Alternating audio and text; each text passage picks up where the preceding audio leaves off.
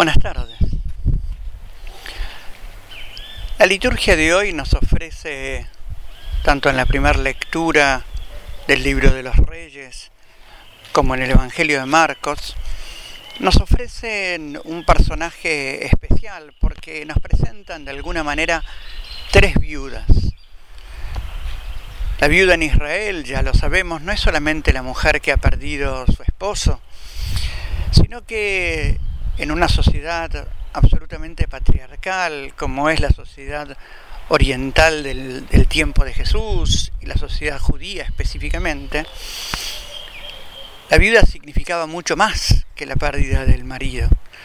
Significaba una mujer en estado de absoluta indefensión, una mujer que no podía ser ni testigo ni trabajadora, una mujer que no tenía sustento propio, eh, alguien que necesitaba que alguno de los parientes cercanos la tomara bajo su protección para no quedar absolutamente desprotegida, marginada, absolutamente incapacitada en la sociedad de Israel. Y, llamativamente los textos de hoy nos presentan tres viudas. La viuda de Sarepta, que protege eh, y cuida ella al profeta Elías. La viuda del Evangelio, que pone sus dos monedas en el tesoro. Y entre medio, como insinuándolo el Evangelio de Marcos, estas viudas al cual los escribas saquean y expolian, estas, estas viudas a los cuales los escribas les consumen su pobre y poca fortuna bajo excusa de largas oraciones. Tres viudas en tres situaciones distintas, de las cuales si quieren Jesús va a tomar la palabra, va a tomar para revelarnos el camino, para mostrarnos hoy nuestro propio proceso en el camino de seguimiento. Permítanme comenzar brevemente con la viuda de Sarepta. La viuda de Sarepta es una mujer que ya sin esperanza, dice pobre, viuda, extranjera, eh, no tenía, ya había perdido todas las esperanzas, dice voy a recoger eh, un poquito de leña para cocinar un pan y hacer eh, este, hacer un pan tostado y comerlo con mi hijo y después prepararnos para morir porque es lo último que tenemos.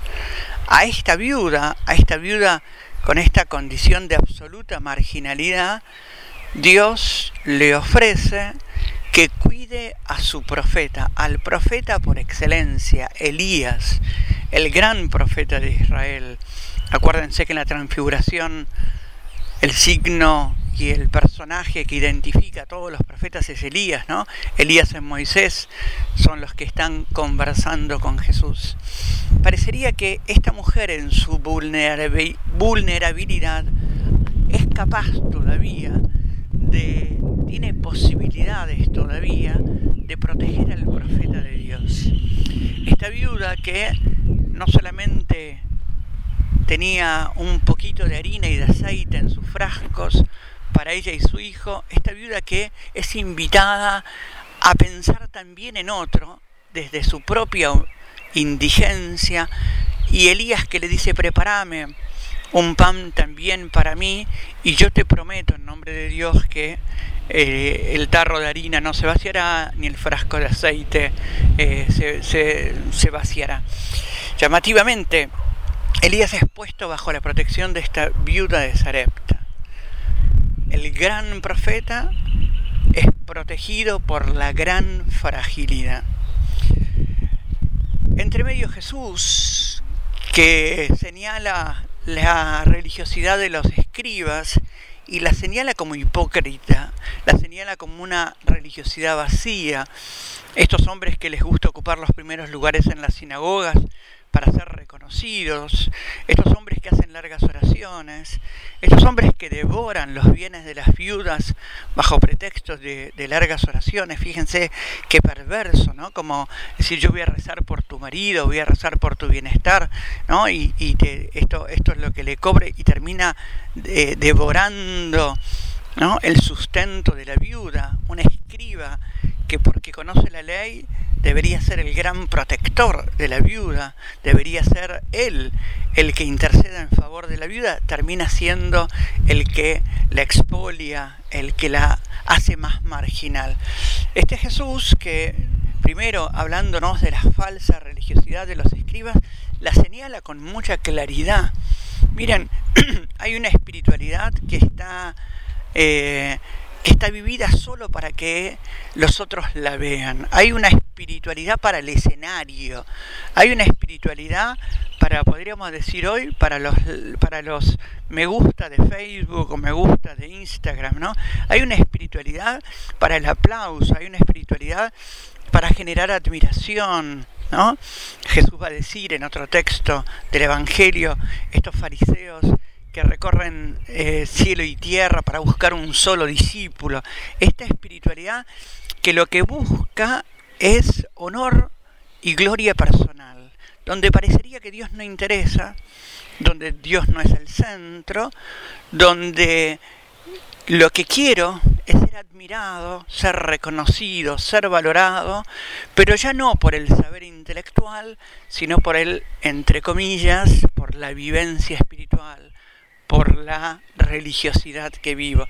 Y Jesús denuncia esta falsa religiosidad. Y aquí me parece que la primera parte este del Evangelio de Marcos nos tiene que llamar poderosamente la atención, invitarnos poderosamente la atención, porque hay en nosotros, hay en nuestra iglesia, pero también hay en nuestra vivencia, a veces mucha religiosidad para el escenario y no religiosidad de encuentro y de contenido, no una religiosidad que nos transforme, no una religiosidad de la existencia, ¿no?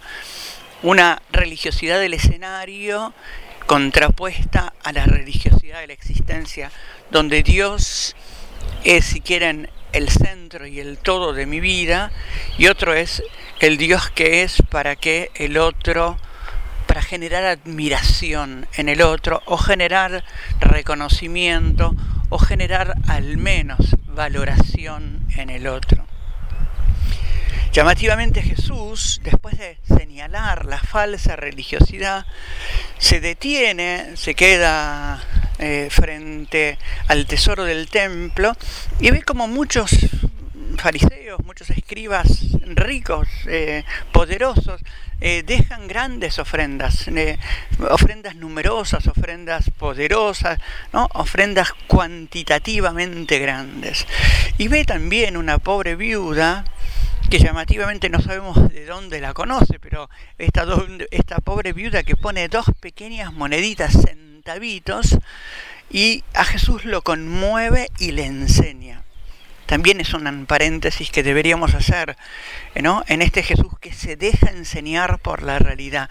Jesús mira asombrado la generosidad, el desprendimiento, el abandono, la confianza absoluta de esta viuda y lo conmueve, lo convoca a eh, transmitir este ejemplo a sus apóstoles. Dice el, el, texto, Jesús convocando a sus discípulos les cuenta esto, miren, esta mujer puso mucho más que todos los demás, porque ella dio lo que necesitaba para vivir. Y aquí se nos abre un nuevo, si quieren, un nuevo camino. Hablábamos el domingo pasado de la totalidad, de, una totalidad que solo es posible para los que beben de la fuente, ¿no? Y aquí parecería que el Evangelio nos vuelve a poner, miren, esta mujer dio todo lo que tenía para vivir.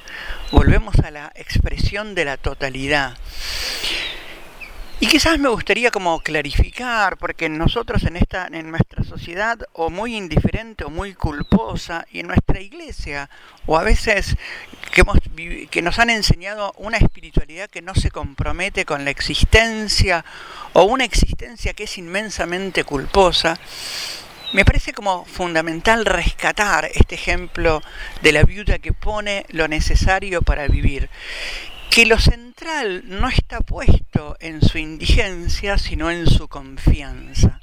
Que lo central no está puesto en que ella, si quieren, no tiene resguardo de su futuro, sino que el resguardo más profundo de su futuro es la absoluta confianza en el amor incondicional de Dios. Por eso ella sabe que no le faltará, que, podrá, que podrá seguir transitando la vida, aunque dé la totalidad de lo que tiene.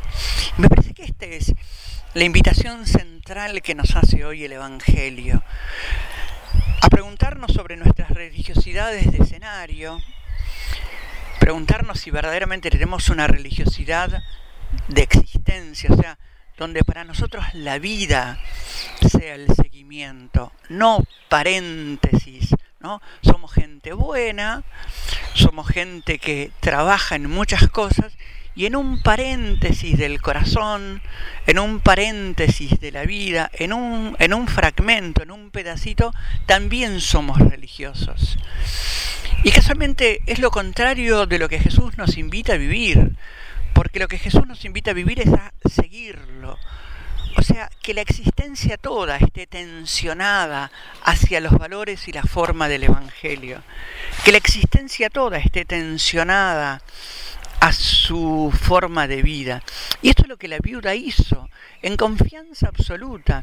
Acá no es importante eh, si ella al dejar todo, si lo que Dios nos dice es que yo tengo que dejar mi auto, mi casa y, vivir al margen del camino, irme a vivir a una villa miseria y confiando en Dios, no es eso lo que el Señor nos está diciendo, no pasa por allí, no es este lo que Marcos quiere traernos y, el Evangelio quiere traernos para nuestro crecimiento y nuestra reflexión. La gran pregunta es si, si nuestra confianza, nuestro modo de vincularnos con Dios genera en nosotros una actitud donde existencialmente Dios sea nuestro todo, donde nuestra confianza, nuestro descanso, nuestro abandono sea en este amor misericordioso, en este amor incondicional, en este amor absoluto que Dios tiene por nosotros.